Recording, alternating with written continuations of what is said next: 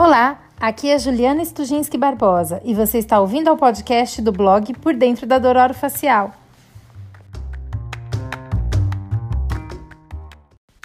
Hoje é 20 de abril de 2020 e ainda estamos vivendo tempos de pandemia.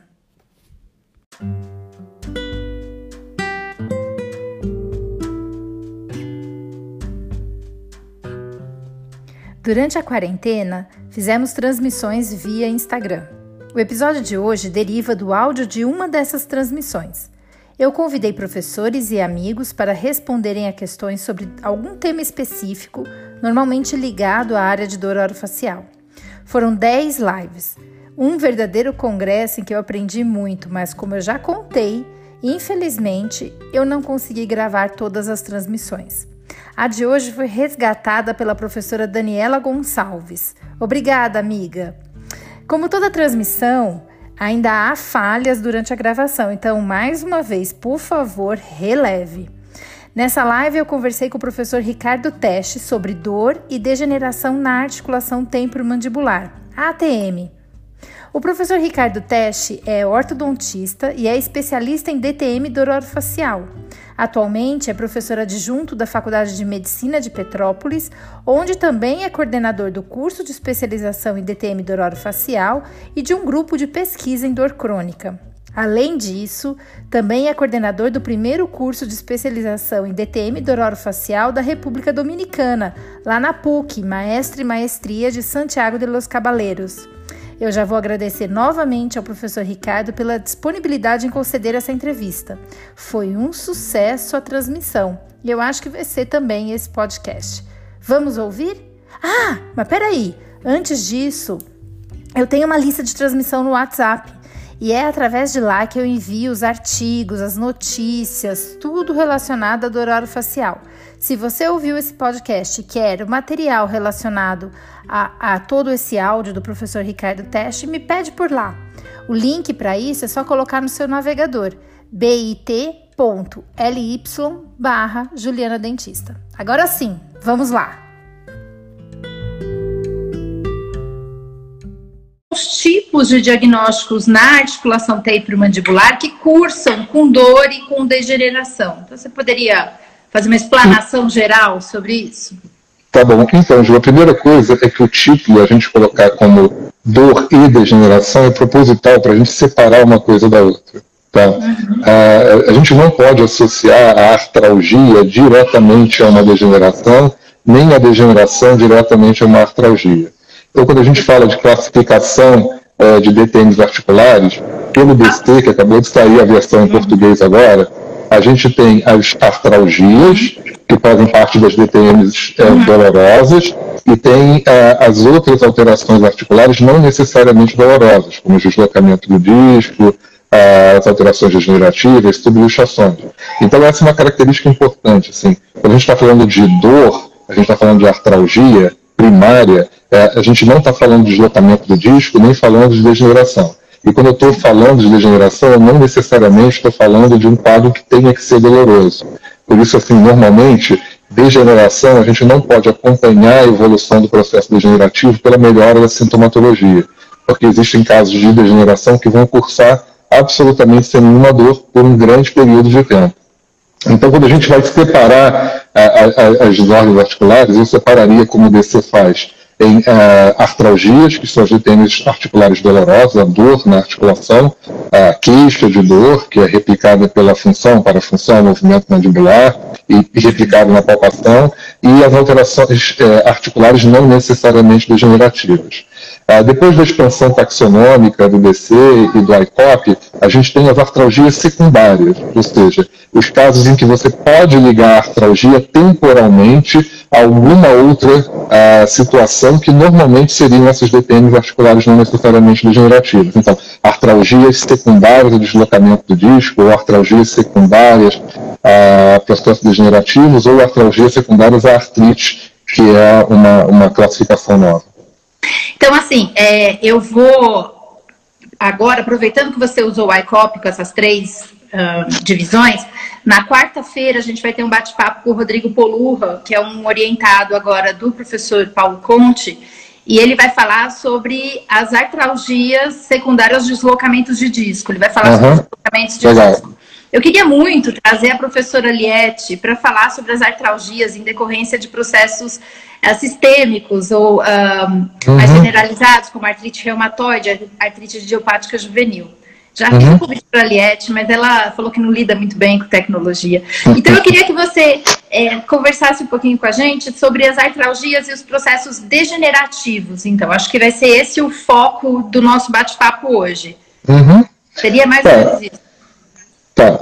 É, os, os, processos degenerativos, eles, eles têm uma ligação com processos inflamatórios. Eu acho que, sim, é, quando a gente fala de um processo degenerativo, é, eu, eu vou ter normalmente um processo que pode começar é, pela degeneração da cartilagem articular, que normalmente é uma sinalização inflamatória para que os condrócitos da cartilagem produzam as enzimas que destroem a própria cartilagem. Uhum. Mas eu também tenho uma possibilidade de ter um processo ao contrário, um processo degenerativo que começa do osso subcondral, uhum. com um estímulo de formação de osteoclastos, com reabsorção de osso subcondral, e é como se a sustentação, as paredes da casa estão se cedendo até uma hora que é do telhado, que a cartilagem cai de uma vez só.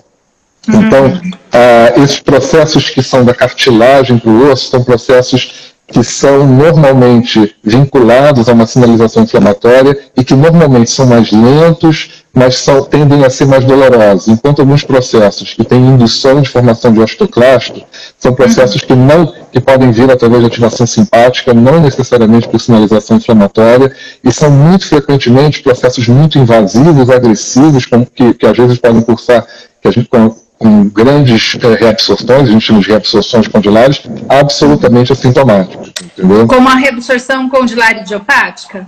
Sim, na verdade, a reabsorção condilar idiopática, na verdade, seria um processo degenerativo muito avançado, e o nome idiopático é que a gente ainda não sabe a causa, embora hoje a gente saiba que existem é, diferentes causas que poderiam causar isso. Até uma coisa que durante muito tempo se imaginava é que densidade mineral óssea não tinha nenhuma relação com o processo degenerativo, a gente sabe que não é verdade. É. Uma diminuição da densidade mineral óssea pode indicar um processo de formação de osteoclastos aumentado e pode ser um processo, e a gente sabe que onde o osteoclástico está caminhando e está formando lacunas que são preenchidas por vasos sanguíneos, e essa vascularização que vem caminhando junto com a reabsorção óssea pode atingir a cartilagem. E essa cartilagem, por ser avascular, ela não gosta de vascularização. Quando a vascularização chega na cartilagem, ela forma o quê? Osso. Osso. Exatamente, no lugar de cartilagem. Então, é, é, é um processo, é, assim, dinâmico, né? Exatamente. E eu acho que os condrócitos têm, têm papel é, primordial nisso tudo. Eles são os grandes, eles são os grandes, né? isso, eles são os grandes operários da, da, dessa, dessa, dessa estrutura é, cartilagem e osso. É, eu Olha, vamos fazer uma analogia, gostei dessa sua analogia, assim, porque é, tem muito clínico geral que está assistindo a gente, às vezes eles não vão conseguir entender é, totalmente é, isso se você nunca estudou a estrutura de uma articulação, né? Então a gente sabe que a articulação ela tem aquela parte óssea que o pessoal vê nas panorâmicas por aí, mas que em cima dessa parte tem essa cartilagem que não tem vascularização, certo? E também na fossa temporal. Uhum. É isso, né, Ricardo? É, exatamente. Então, esse é um dos grandes problemas da, da cartilagem articular o fato dela não ser vascularizada. Por ela não ser vascularizada, não tem como chegar a ela as células mesenquimais, as células tronco, que no organismo inteiro migram através da vascularização, identificam o lugar de reparo, pode ser a sua pele, pode ser o seu fígado, e, e, e se diferenciam uh, no tecido que eles precisam reparar. A cartilagem articular não tem vascularização.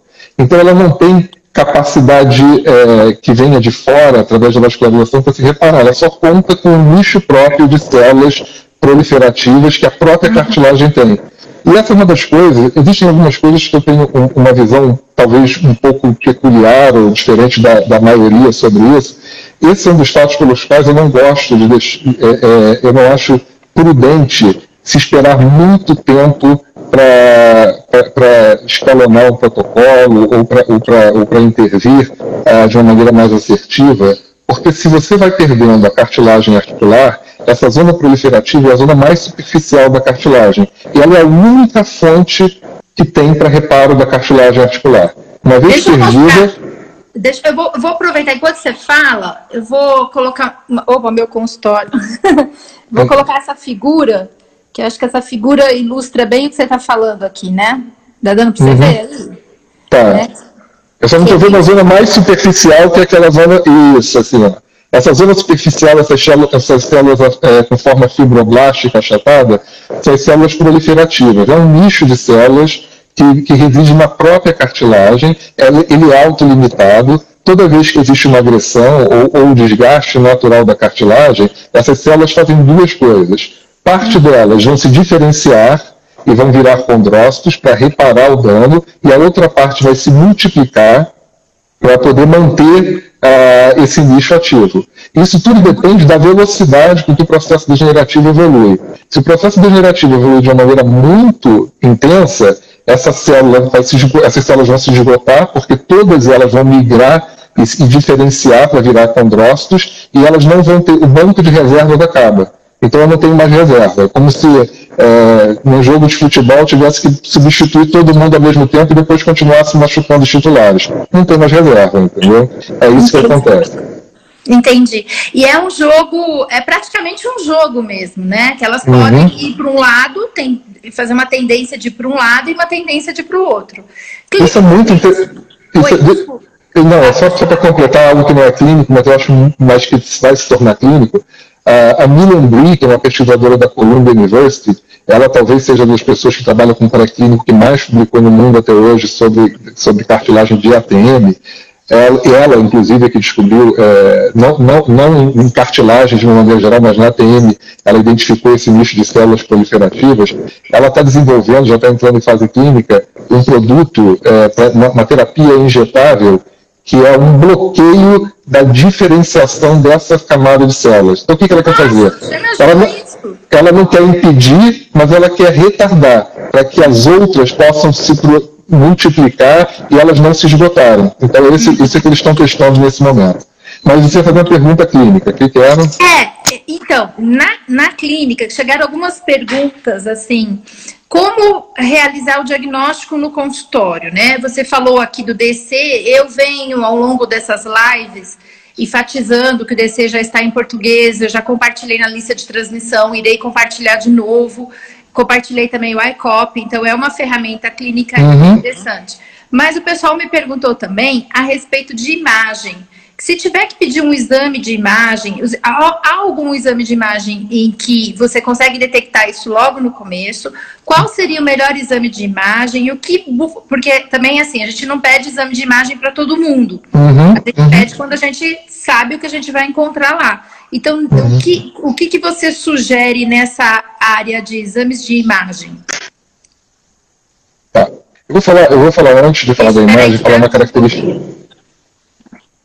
Foi? Pode, pode falar agora. Voltou, voltou. Tá, antes de falar da imagem, eu vou falar da clínica, uh, uma questão que vem sendo publicada e que é interessante. Na verdade, uh, quando você tem uma artralgia relacionada a uma artrite, né, um processo de, de, de, acúmulo de substâncias inflamatórias dentro da articulação, essas que vão sinalizar o processo degenerativo, há uma tendência de você ter uma dor mais no movimento, na abertura de boca, do que na própria palpação. Então, assim, o artigo do Austergreen... É, esse o artigo de 2018 do Austergreen, que serviu como referência para o ICOP das artrites secundárias. Eles colocam até como. Eles fazem um critério de classificação parecido com, com, com o do bruxismo hoje, com, com é, possível, provável, definitivo, quer dizer, de bruxismo e algumas outras ordens neuropáticas, em que eles, eles falam sobre possível e provável os diagnósticos que são feitos através desses dois critérios que têm uma boa sensibilidade. Ou seja, quando você tem um paciente que, que, você vai abrir a boca distende a cápsula articular, você tem aquela sinovite, e essa dor é uma dor mais importante, que replica mais a queixa principal do que a própria palpação, ah, isso pode ser um sinal indicativo junto com a limitação da lateralidade no sentido contrário.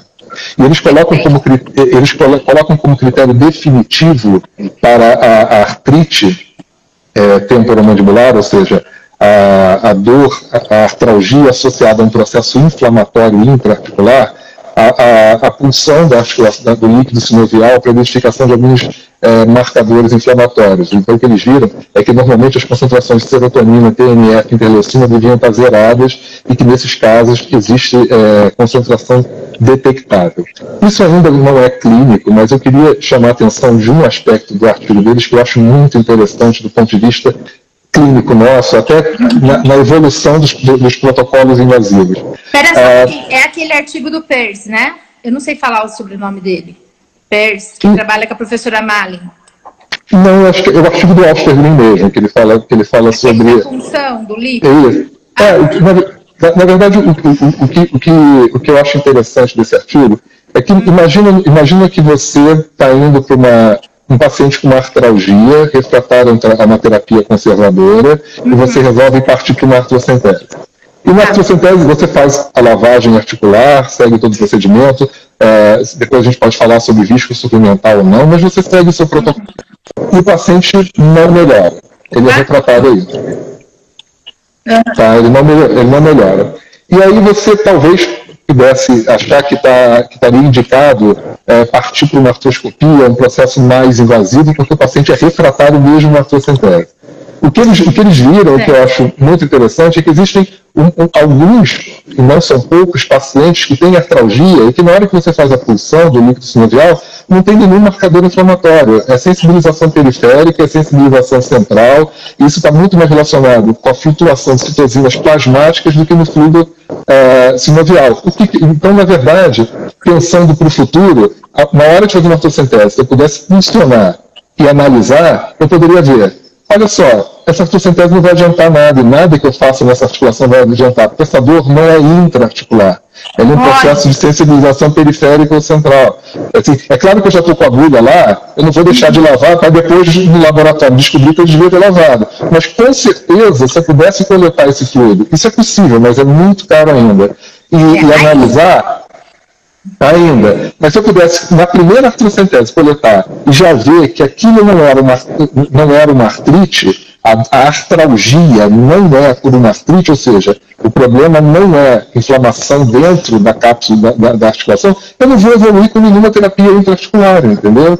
Então, é, é, essa é uma questão. Em contra, em, em, ao contrário, existem as artrites subclínicas, um nível de inflamação muito baixo, que não é não é capaz de causar dor a artralgia, mas é capaz de sinalizar degeneração. Então, hoje, eu tenho que ficar esperando a evolução de uma imagem seis meses, um ano, para dizer, olha só, o processo degenerativo está evoluindo mesmo sem dor, mas o que você já perdeu, não tem mais como recuperar quando você é adulto. Já era, né? Já era, mas se eu tivesse feito uma pulsão, eu diria, olha só, mesmo sem dor, existe uma artrite subclínica que precisa de uma intervenção. Então, acho que tanto para um lado quanto para o outro, isso é uma ferramenta que está indicada até no próprio ICOP, que eu acho que é muito legal.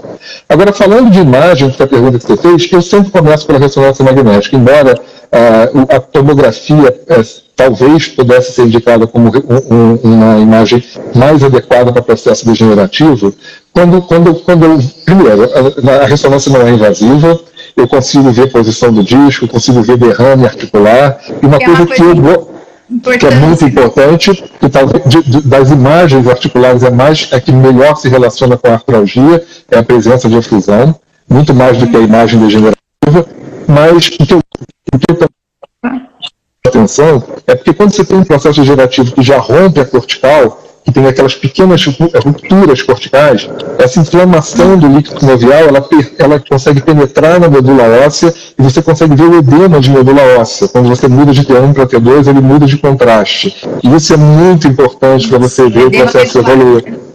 Exatamente. Isso é um indicativo muito claro de que esse processo vai evoluir, entendeu? Às vezes tem muita alteração anatômica e você não vê isso bem na tomografia. Então, eu prefiro a ressonância. Tá? Eu uso mais a tomografia para quantificar, porque eu posso su su superpor. Então, quando eu quero quantificar para depois fazer uma nova e superpor, eu tenho feito isso, aí eu gosto de tomografia. É, eu acho que a gente falou isso na live com o Rafael, sexta-feira, exatamente a mesma posição, né?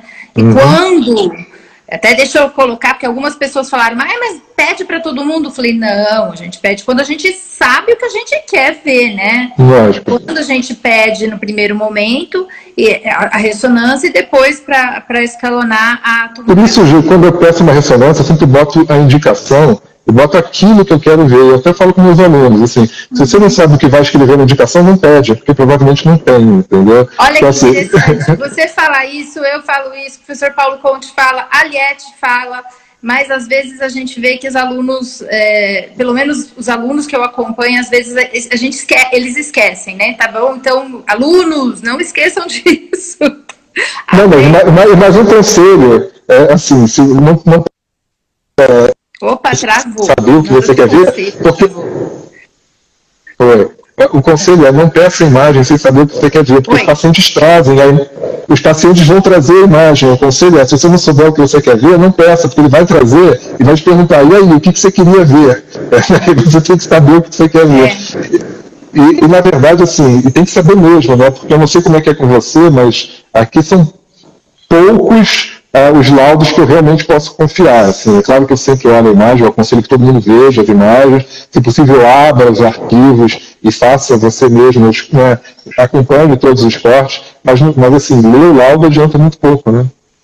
É, eu, eu, eu acho que é muito importante, lá no nosso curso a gente tem um workshop, a gente tem a aula teórica, tem workshop, fala para os alunos, instalem o programa, aprendam a ler o Daikon, né? Aprendam a achar as coisas, porque eu acho que quando a gente abre no computador, você vê coisas que o, não vem no laudo, né? É verdade. São importantes. Ô, ô, ô, Ricardo, tem uma pergunta aqui que mandaram que eu achei tão bonitinha e eu, eu queria fazer porque eu sou uhum. super fã do professor Charles Green. Uhum. e diz assim: professor Charles Green tem artigos que falam da capacidade adaptativa da articulação temporomandibular. Uhum. Quando isso muda para algo patológico? E aí eu vou emendar com uma outra pergunta que é, uh, tirando os processos sistêmicos, né, que a gente já sabe, mas são, seriam secundária, artrite secundária, né? Uh, qual seria uma etiologia para a ocorrência dessas degenerações na articulação temporomandibular? Então, Juliana, assim, é, para toda, acho que para tudo, quando a gente fala de, de, de patologia, mas comprovadamente pelos modelos que o Operar descreveu, você tem sempre uma predisposição, né? na verdade, você tem ah, características individuais que podem ou não predispor aquele indivíduo a ter. Isso não é só a predisposição à dor, né? existem, existem polimorfismos genéticos que vão predispor a, ao surgimento de, de DTMs degenerativas. A gente mesmo publicou um artigo onde a gente fala ah, do, da, da maior prevalência de polimorfismos de OPG e RANC que regulam essa, essa, esse processo de reabsorção óssea uh, em pacientes com DTMs articulares, fatores de crescimento como TGF-beta, uh, uh, de receptores de estrógeno, tem uma série de fatores que podem predispor. É, então, primeiro, ser mulher em idade reprodutiva é um fator de risco pela influência do estrógeno é, é, nesses receptores de estrógeno que a, que a cartilagem articular tem. É, Já responde uma outra pergunta que enviaram aqui sobre os hormônios femininos. Então, na verdade, a, a cartilagem articular é rica em receptores de beta-estrogênio. Né? Assim, hum. ela, ela, tem muito receptor de estrogênio na cartilagem articular, nos condrócitos, membranas dos condrócitos, na membrana sinovial. Em toda a estrutura articular tem muito receptor. E assim, o, o, o para a ATM, não para o osso, para o osso é o inverso, é engraçado, mas para a cartilagem, o alfa é guarda bom e o beta é guarda mal. Então, na verdade, assim, está muito receptor beta para pouco alfa, entendeu? Então, o que, só que o alfa tem mais afinidade. Então, o que, que acontece? Quando a concentração de estrogênio sobe, rapidamente os receptores alfa são preenchidos e eles aí vão preencher os receptores betas que acabam sendo degenerativos. Então, essa flutuação do estrogênio com os picos que acontecem durante o ciclo menstrual, por si só já favorece. Isso já coloca mulheres em grupo de risco.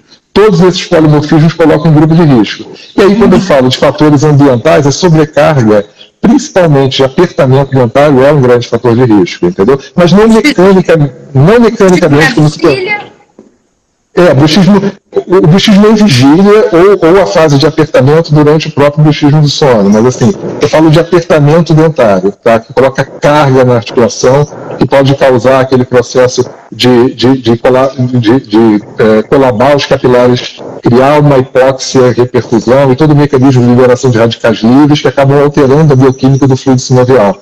Então esse não é um processo que eu estou apertando, estou jogando côndilo contra o disco, que vai. Não, não é isso. É o processo de aumento de pressão intraarticular, com diminuição da reperfusão de oxigênio, o que acaba levando ao metabolismo anaeróbio, liberação de radicais livres e iniciar uma cascata inflamatória que começa a iniciar o processo degenerativo. Então, esses são os principais fatores de risco. Então, acho o seguinte, assim, todos nós temos uma capacidade adaptativa. Né? Essa capacidade adaptativa não pode ser superada. Assim, a, a, minha capacidade adaptativa, você vai lembrar do que eu falei, é a minha represa. Né? O que não é. pode...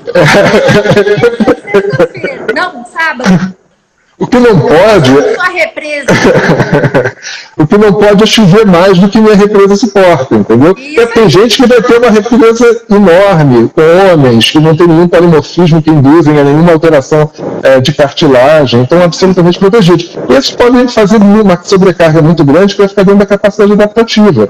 Outros vão fazer muito menos que vão estar além da capacidade adaptativa, entendeu? Então a capacidade adaptativa é individual. E, e, e o processo de deixa de ser adaptativo e passa a ser patológico quando a capacidade individual é ultrapassada. A mesma coisa para limiar de dor e para várias outras Tudo, explicações. Né? Exatamente. É por isso que a gente sempre fala e repete que cada vez mais, quanto mais a gente estuda Uh, essas disfunções e as dores orofaciais de forma geral, enfim, todo o processo de dor também, a gente fala muito sobre uh, quem é a pessoa, né? Quem é aquele uhum. indivíduo, e não protocolando coisas que vão funcionar para uhum. todos. Claro. Porque tem, tem para pessoas que vão funcionar e outras não, falando já em tratamento.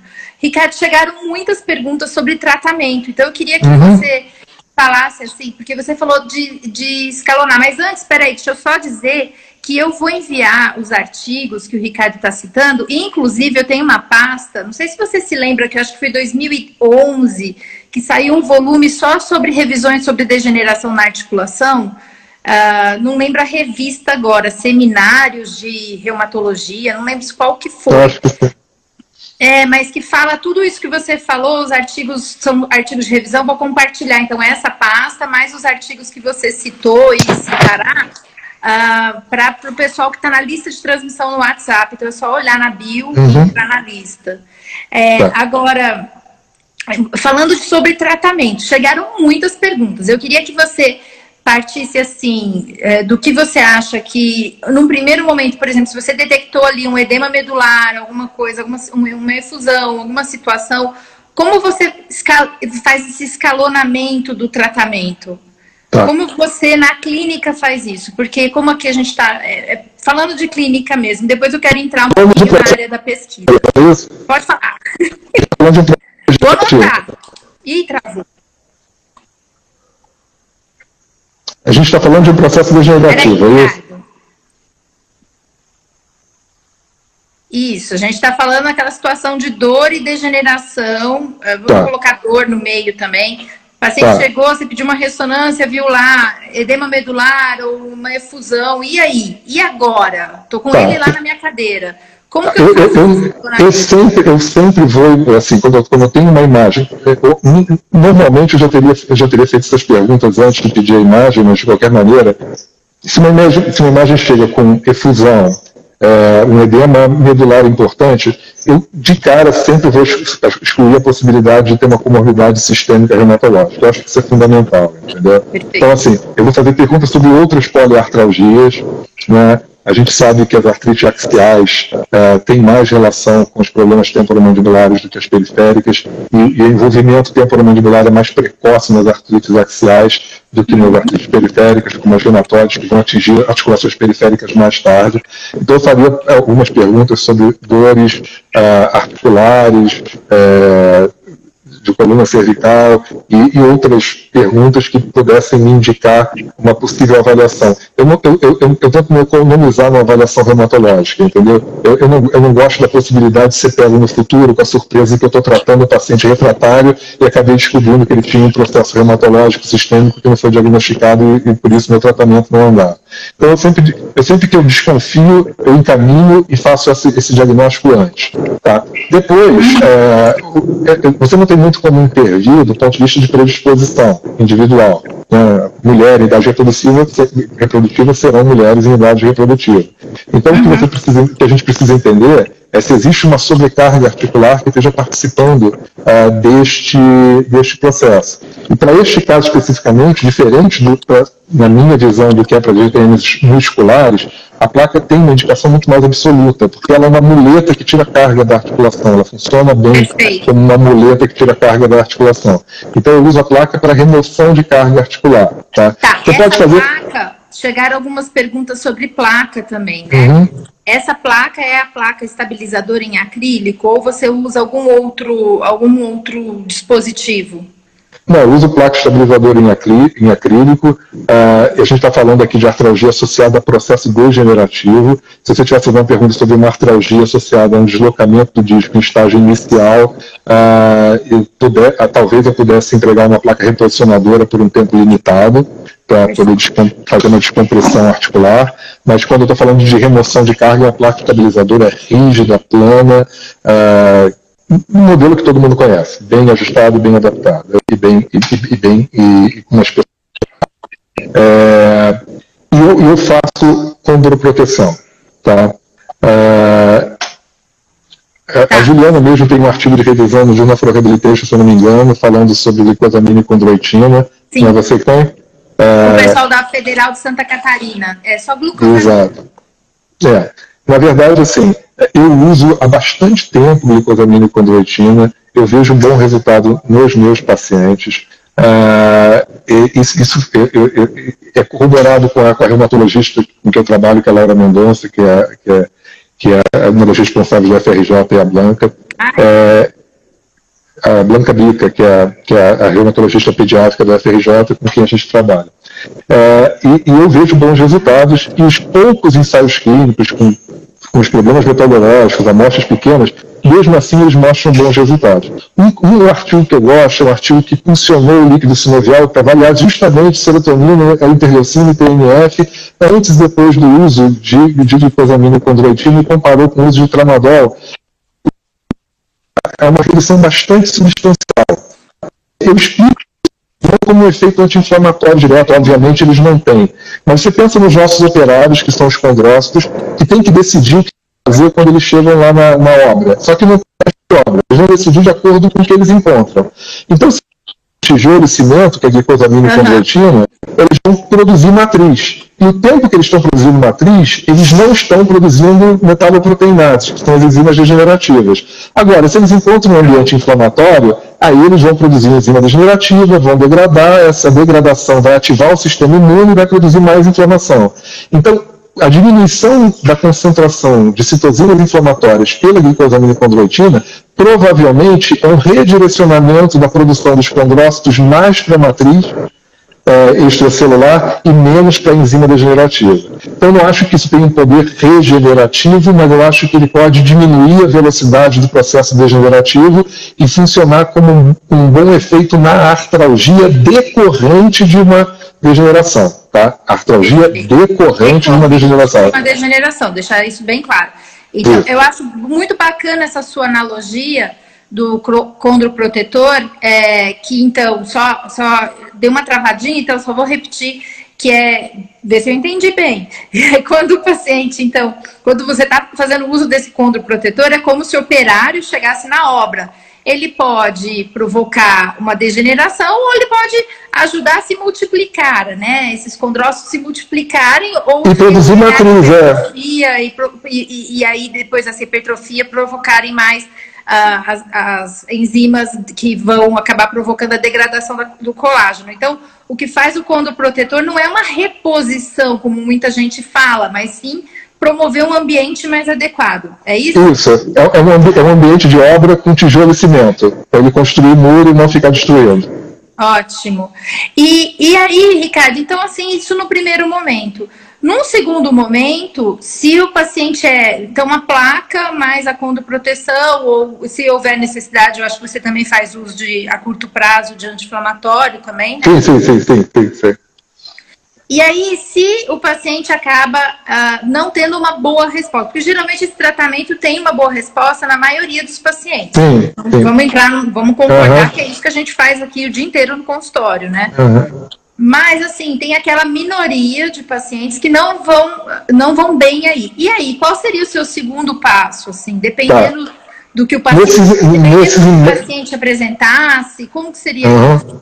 Tá, é, vamos lá. E é realmente isso. É, desses 10% em média de pacientes que não vão evoluir bem, um em cada 10 não vai acabar não evoluindo bem com terapia conservadora, é, eu escalono para um protocolo minimamente invasivo.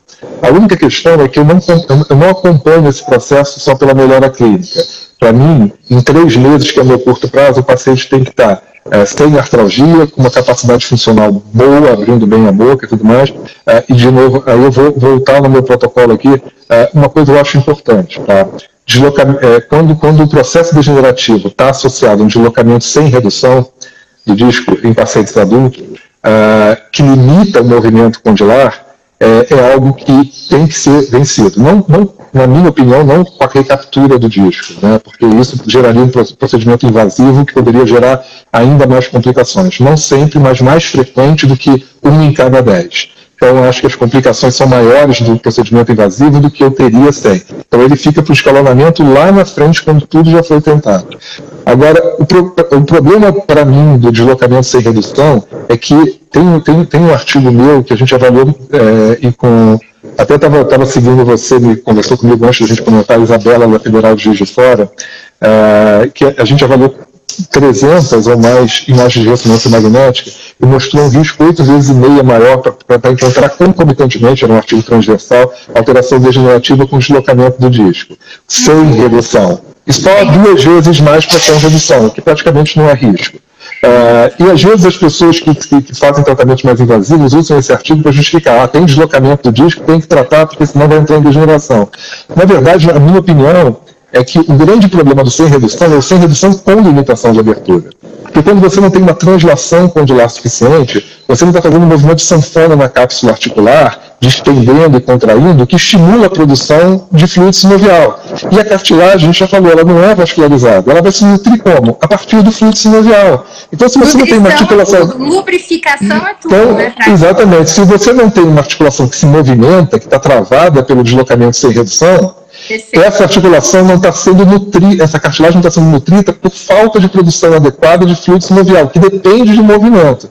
Por isso, se você optar por um tratamento fisioterápico conservador, de empurrar esse menisco para frente e devolver a mobilidade articular, para mim isso na maior parte das vezes já é suficiente. Bom, tirando esse parênteses, uh, o paciente que eu, quando eu acompanho, ele tem que ter, nesse curto prazo, mobilidade articular, por isso que a gente falou, ele tem que ter ausência de artralgia, e aí, nesse momento, eu mantenho a medicação, mantenho a placa, vou dar uma alta dele por três meses e vou repetir a imagem, porque eu preciso acompanhar por imagem esse processo. Tá? O processo degenerativo, não raro, pode evoluir. Assim, é comum que ele seja mais artrálgico, mais doloroso na fase aguda inicial, a dor cai, a inflamação entra numa fase subclínica, que vai continuar estimulando a degeneração, e a dor só vai voltar depois, às vezes anos depois, no processo degenerativo mais avançado. Então, aí eu repito a imagem e avalio se há alguma diferença ou não. Eu não tenho melhor. Só fazer um parênteses na questão uhum. do porque uhum. tem muitos dentistas que encaminham pacientes para mim que pedem, às vezes, uma tomografia da articulação e vem ali um aplainamento e um osteófito. Uhum. E aplainamento e osteófito a gente sabe que é final de processo, né? É um processo praticamente cicatricial, entre aspas, né?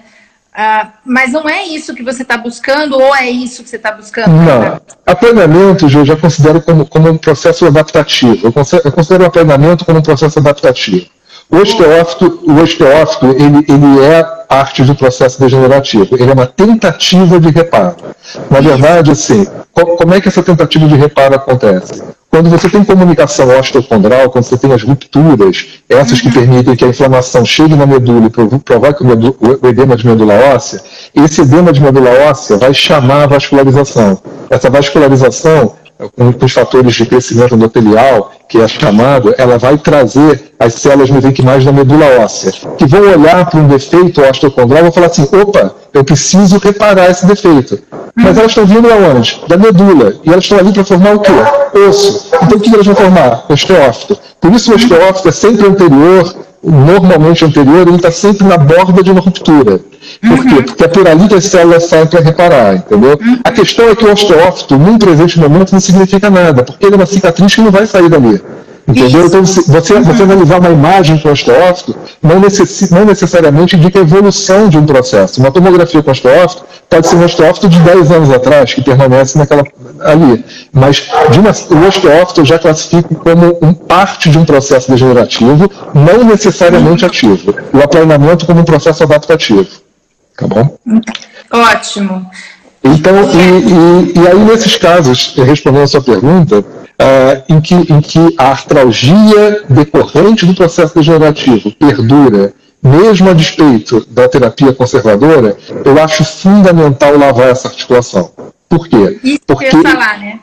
Essa, esse, esse infiltrado inflamatório, mesmo subclínico, ou quando é uma derrame articular visível numa ressonância, que normalmente é artrálgico, ele precisa ser eliminado. Eliminado para quê? Para mudar o ambiente. Então, quando você, quando você faz proteção, mas você tem muita inflamação, você tem um ambiente que é confuso. Então, você precisa sinalizar para os condrócitos que o ambiente é pró-regenerativo não pró-degenerativo. E lavar a articulação é fundamental para isso. Assim, entre lavar e injetar qualquer coisa, nesses casos, eu prefiro lavar.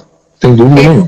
A artrocentese realmente é um, é um procedimento que, é, que a gente vê assim, a melhora clínica impressionante do paciente e que na literatura também, é, eu fiz um levantamento aqui hoje rápido uhum. para ver se tem alguma novidade, mas uhum. até tem uma, acabou de sair uma revisão sistemática comparando vários é, para esses casos eu acho que eu mandei para você, eu não sei se eu te mandei ou não, que é, são dos chineses. Eu ia falar isso também, como os chineses estão publicando, né? Tá em tudo, no mundo inteiro, né? Nossa, eles estão publicando muito sobre processos uhum.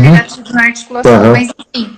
É, o que eu vi foi que, se você comparar todos os procedimentos, fazer uma artrocentese seguido de uma, uma infiltração, e até eles colocam filtração ou com PRP ou com ácido uhum. é o procedimento que tem maior, maior nível de sucesso.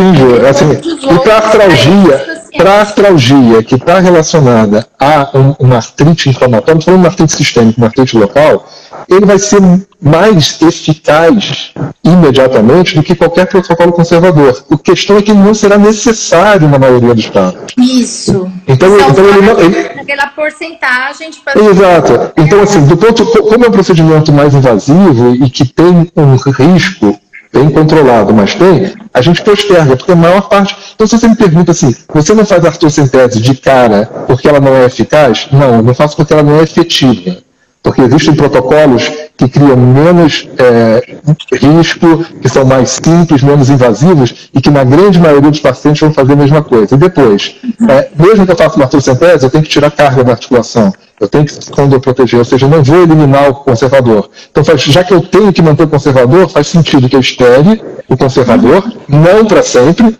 por um tempo pré-determinado, para não deixar aquela, aquela camada superficial se perder. Quando eu descobrir que não tem mais jeito, eu vou determinar é um período. Cerca, né? É lógico que tem variação de pessoa para uhum. pessoa, gente que deixar isso claro, mas é cerca uhum. de três meses, né? Mais exatamente, exatamente. Então, assim, e aí, então, eu vou evoluir.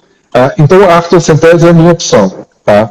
Uhum. Quanto a. Você quer que eu fale alguma coisa sobre o que, que a gente injeta depois da artrocentese? Ou, ou, ou Fica à vontade. Eu tenho muitas tá. perguntas aqui. Dos casos agudos, acho que você já falou que era é, dos casos agudos. Eu queria depois falar um pouquinho da terapia re, é, é regenerativa e da, da, como chama, da cirurgia ortognática, mas fala um pouquinho então dos injetáveis tá. na articulação temporomandibular, porque chegaram muitas perguntas. Tá, então vou falar basicamente de, de três injetáveis é, você vai falar pós, deixando claro que agora você vai falar pós. Pós-astrocentese. Pós-astrocentese. Tá? Ah, imediato ou em ciclo. Aí no ciclo não pode ser sem astrocentese, porque já está lavado. Bom, basicamente são três que são é, testados. Corticoide, que é o mais antigo de todos eles, e quando eu tenho uma artralgia muito aguda ou relacionada com uma artrite sistêmica, ele pode ter uma indicação pós-artrocentese só, porque a repetição disso não é bom. Uh, eu uso muito pouco mas a não ser quando uma artralgia é muito intensa mesmo, uma, uma, uma, um derrame que é muito intenso e está tá vinculado a um processo reumatológico sistêmico, e tem até indicação do próprio reumatologista. Ah, o, o, o, ácido hialurônico, que é o que eu mais uso, tá? Ah, o ácido hialurônico é um bom lubrificante, ele, ele, ele, ele preenche a cavidade, dificulta a, a volta do, do, do, derrame intraarticular, porque ele está preenchendo aquela cavidade. Ele é nutritivo para a cartilagem articular, ele, é ele, ele, fornece um ambiente pró-regenerativo, assim como a glucosamina e condroitina. Tem até um ensaio que mostra que combinar com a proteção oral suplementação tem melhores resultados do que a disco suplementação sozinha. Então eu mantenho a condoproteção e faço a disco suplementação. Esse importante, mas eu acho interessante, assim, muito mais do efeito mecânico, existe um efeito biológico do ácido hialurônico, que é um efeito uh, na membrana sinovial. Né? A, a, o contato do ácido hialurônico na membrana sinovial estimula essa membrana a produzir de novo ácido hialurônico. É, um, é, uma, é uma retroalimentação, um feedback positivo. Só que para isso demora um tempo, e esse para mim é o principal sentido do ciclo. É quando, quando o ácido hialurônico que você injetou está sendo reabsorvido, isso vai durar 7, 10 dias, em duas semanas eu injeto de novo, para manter aquele ácido em contato por um mês ali, tentar fazer aquela membrana reagir e produzir seu próprio ácido hialurônico. Então, se eu estou falando em voltar a produzir um ácido hialurônico de qualidade, é, a injeção pós-artrocentese em ciclo é o que eu uso. Existe uma outra indicação que é você tentar bloquear o processo degenerativo quando ele é ósseo, de uma reabsorção óssea, né? quando você tem uma degeneração importante com reabsorção óssea, não uma irregularidade só, uma ruptura cortical, osteófito, quando você tem um processo de reabsorção óssea, é que o ácido hialurônico, principalmente de alto peso molecular, ele consegue abraçar o rank, que é o grande sinalizador de formação de osteoclasto. Então ele impede a formação de osteoclasto, assim como o metotrexato também trabalha. Então é, isso seria uma indicação, mas para esses casos, a não ser que haja uma perfuração, seria mais indicado injetar no compartimento inferior do que o superior. Opa, entendeu? Ah, entendi. É, deu uma travadinha. Compartimento inferior. É, se eu estou querendo colocar um ácido hialurônico, já que a gente está falando de degeneração, e eu acredito que haja um efeito no processo degenerativo, e nesse caso é de reabsorção óssea, não de cartilagem, eu tenho que colocar o ácido hialurônico onde ele faz efeito. Né? Uhum. Eu, eu, eu, não sei se eu já falei isso com você, mas eu brinco aqui, que é como se fosse eu, eu no meu quarto, em cima da cama, procurando a chave do carro, a chave do carro, aí chega a Letícia, minha esposa, e fala assim, Ricardo, o que você está procurando? Fala a chave do carro. Aí eu falei assim, mas você perdeu em cima da cama? Eu falei, não, embaixo. Eu falei, por que você está procurando em cima? Porque aqui eu consigo chegar, embaixo eu não consigo, é difícil. É. Aí, eu boto, aí, eu, aí eu procuro em cima mesmo, entendeu? É. Então, então assim, se, se você quer é, lubrificar um efeito reológico, um efeito mecânico, ou um efeito de estimulação de sinóvia, colocar no, compartimento superior está perfeito. Se você tem, e aí é, é, você que está indicando o procedimento, você que tem que saber. Se você está indicando para tentar ajudar a bloquear um processo de reabsorção óssea, eu recomendo que seja feito no compartimento inferior. Mas para fazer isso tem que ir por ultrassom, senão não tem como. Tá. E, tem, e isso tudo que você está falando são, são injeções pós-artrocentese, né? Pós-artrocentese. Eu, eu, eu, não, eu não faço, eu não acho que não tenha indicação. Vou te falar, por exemplo, imagina uma articulação não artrálgica que, que iniciou um processo de deslocamento anterior do disco sem redução e que eu vou injetar, de, não tem artralgia, não tem uma imagem com derrame articular, não tem nada disso, e eu vou injetar no compartimento superior um, um, um ácido hialurônico numa injeção normal para fazer pressão hidráulica, tentar romper algumas adesões, lubrificar e facilitar o movimento, facilitar a fisioterapia. Perfeito. É a indicação perfeita de fazer essa indicação. Tá? Agora, você falando com uma articulação com derrame articular, Está escrito na, na bula do, do, remédio, não injetar em articulação é, inflamada. Eu já né? tirei até uma foto dessa Eu também já, eu também já. Vou fazer um quadrinho dela. Em algumas aulas que não está indicado em, em, quando você tem um processo inflamatório. Inflamatório, lógico, exatamente. Porque o ácido hialurônico é uma molécula muito instável. Se não injetar ela no ambiente inflamatório, ela vai degradar. E o fragmento, e o fragmento do ácido hialurônico ele, ele é proativo, ele, ele ocupa o receptor do ácido hialurônico bom, ou seja, está tá ocupando o espaço sem fazer nada, ainda pode ser pró-inflamatório, ou seja, não é bom mesmo. Tá? Então, assim, a primeira coisa é lavar. Opa! Ih, travou para todo mundo aí? Só para mim? Peraí que eu acho que travou aqui para mim. Pronto, acho que voltou. Fala aí, deixa eu ver. Hum, é, isso, isso... Gente, decorações se tiver tá. travado. Aí, voltou agora. Voltou. Eu acho. É, eu acho que você tem que limpar a casa, né? Não adianta ficar botando é, cheirinho, né? Aroma bonitinho com a casa toda suja. Limpa e depois bota, bota o perfume, né? Toma banho e depois perfuma, né? É isso. isso é... Boa analogia. a gente está terminando a live, por incrível uhum. que pareça, passou rápido. É verdade. Eu queria que você falasse um pouquinho sobre aquele artigo que você mostrou até no congresso da SBDOF, acho que uns quatro anos Do... atrás, eu não tenho certeza, que é aquele, aquele trabalho, uh, deixa eu ver aqui, que eu até anotei, de Ai, meu Deus. Em que é feito, por exemplo, a gente sabe que pós-ortognática, a, a, própria Nitzen coloca isso, que a cirurgia ortognática é um dos motivos de sobrecarga, que poderia diminuir lubrificação e assim potencializar esses processos degenerativos, né?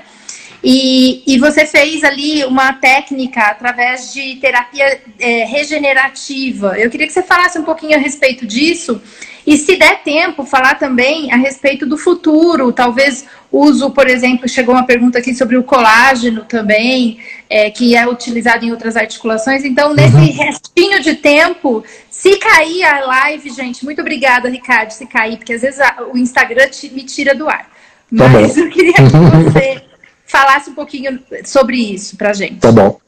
Então, a, a, cirurgia, a gente escolheu os pacientes, na, na, na verdade a ideia era, era, era testar uma terapia para regeneração de alterações degenerativas da articulação.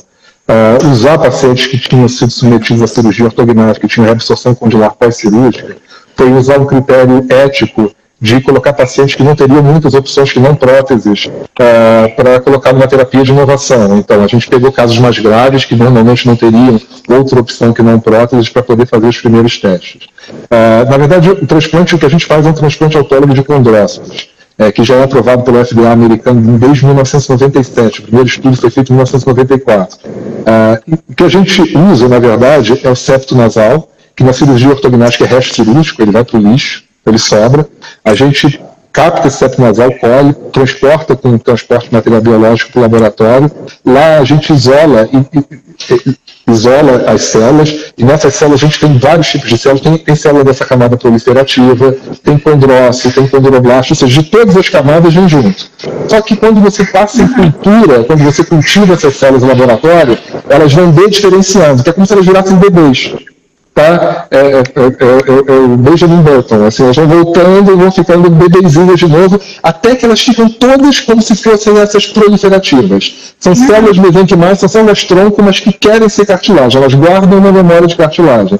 A gente em 15 dias chega a 10 milhões de células, depois coloca elas em, em ácido hialurônico, porque elas vivem bem no ácido hialurônico, porque é o ambiente adequado para elas, e injeta como se fosse uma injeção de ácido hialurônico elas buscam um defeito.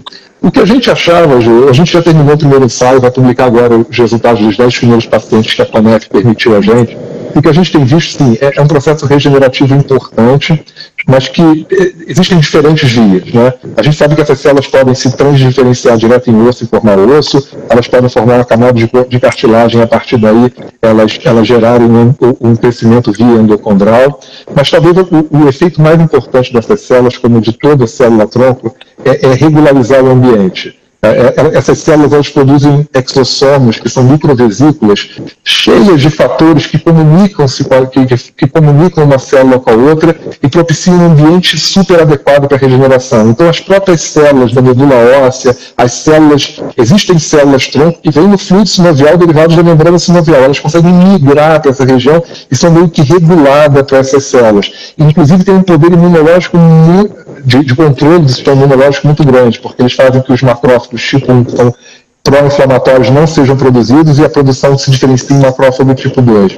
Então, essas células elas, elas podem se diferenciar em condrócitos, elas podem se transdiferenciar em osteoblasto por mau osso, mas importante, e talvez o, que a gente tenha visto quando terminou todo o ensaio, que a gente não vai publicar, é que algumas articulações regeneraram mais, outras menos, mas que a gente não teve mais um dia de dor associado a nenhum desses pacientes. Então, o controle do ambiente foi a melhor solução, foi o que melhor aconteceu. Tá?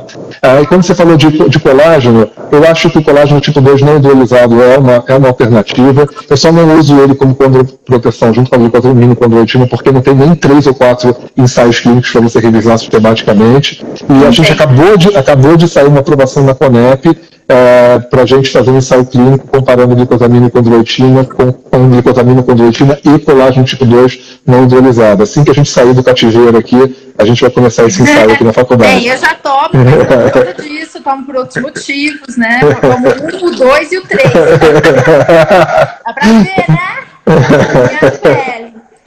Ó, oh, Ricardo, infelizmente o nosso tempo já está se esgotando. Eu quero te uhum. agradecer demais é, mais esse contato. A gente ficou quase uma semana juntos lá. Ah, deixa eu te fazer um pedido. O pessoal da República que está assistindo a gente pediu para a gente fazer um outro em espanhol para eles.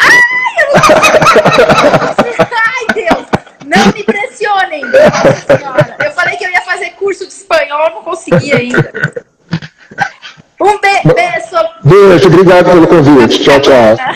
Obrigada, viu, Ricardo? Dá um beijo aí nos seus, nos seus meninos, dá um beijo na Letícia e Obrigado, Ju. saia logo. E eu quero ir aí visitá-los aí. Com certeza, vai ser um prazer. Muito tá legal o seu trabalho, viu? Fiquei muito feliz é, de você e toda essa fonte de conhecimentos. A gente conversou bastante lá. E eu falei, nossa, eu vou ter que chamá-lo para conversar. E o Rafa falou isso sexta-feira. Chama o Ricardo para falar de Eu falei, não, o Ricardo já está convidado, Rafael. né? É bom que amigo. A farinha já fiz o bolo. tá ótimo, Obrigado. Os artigos. É, tá bom. Se você tiver mais algum aí, mas eu vou mandar os artigos, inclusive o seu da terapia regenerativa, eu acho fantástico, para todo mundo na lista de transmissão. Tá bom? Tá bom, obrigado. Beijo. E amanhã tem a Dani aqui, professora Dani Gonçalves. Ela vai vir falar sobre sensibilização central, que você falou hoje sobre isso. Vou até puxar esse gancho com ela amanhã. Tá bom? Tá bom. Beijo. Até mais, então. Valeu.